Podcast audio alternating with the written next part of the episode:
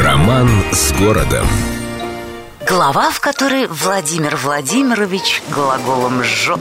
Кроме прочих талантливых и великих, в «Бродячей собаке» периодически появлялся и Владимир Владимирович.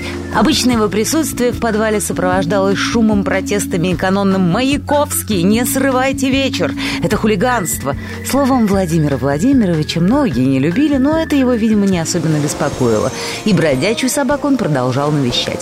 И в один из его приездов случилась история, фактически положившая конец этому выдающемуся творческому беспределу. В феврале 1915 года в подвале был устроен грандиозный вечер. Несмотря на то, что шла война, спиртное было под строжайшим запретом, и вообще в городе было как-то совсем неуютно. Общество собралось блистательное. В роскошных интерьерах, с голубоватыми ангелами, сталактитами.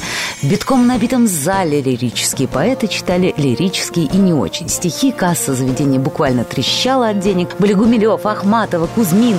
Словом, просто праздник какой-то. И тем не менее это был полный провал, по мнению собачьего директора Пронина. И вдруг у стола, за которым сидели Борис Константинович с супругой, возник Маяковский. «Боречка, — говорит, — разреши мне на эстраду, я немножко буржуев расшевелю».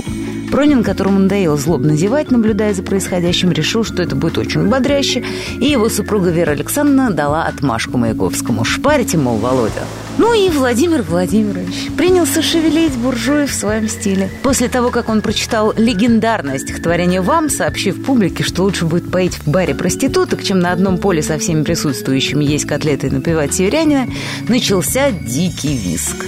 Кровавое побоище кое-как удалось предотвратить, но кто-то все же пошел другим путем и донес в полицию. Правда, здесь с трудом на дело уладили, однако полиция очень заинтересовалась, и уже в марте имущество бродячей собаки описали, а после и сам волшебный подвал стал обычным сырым и пустым подвалом на 86 лет.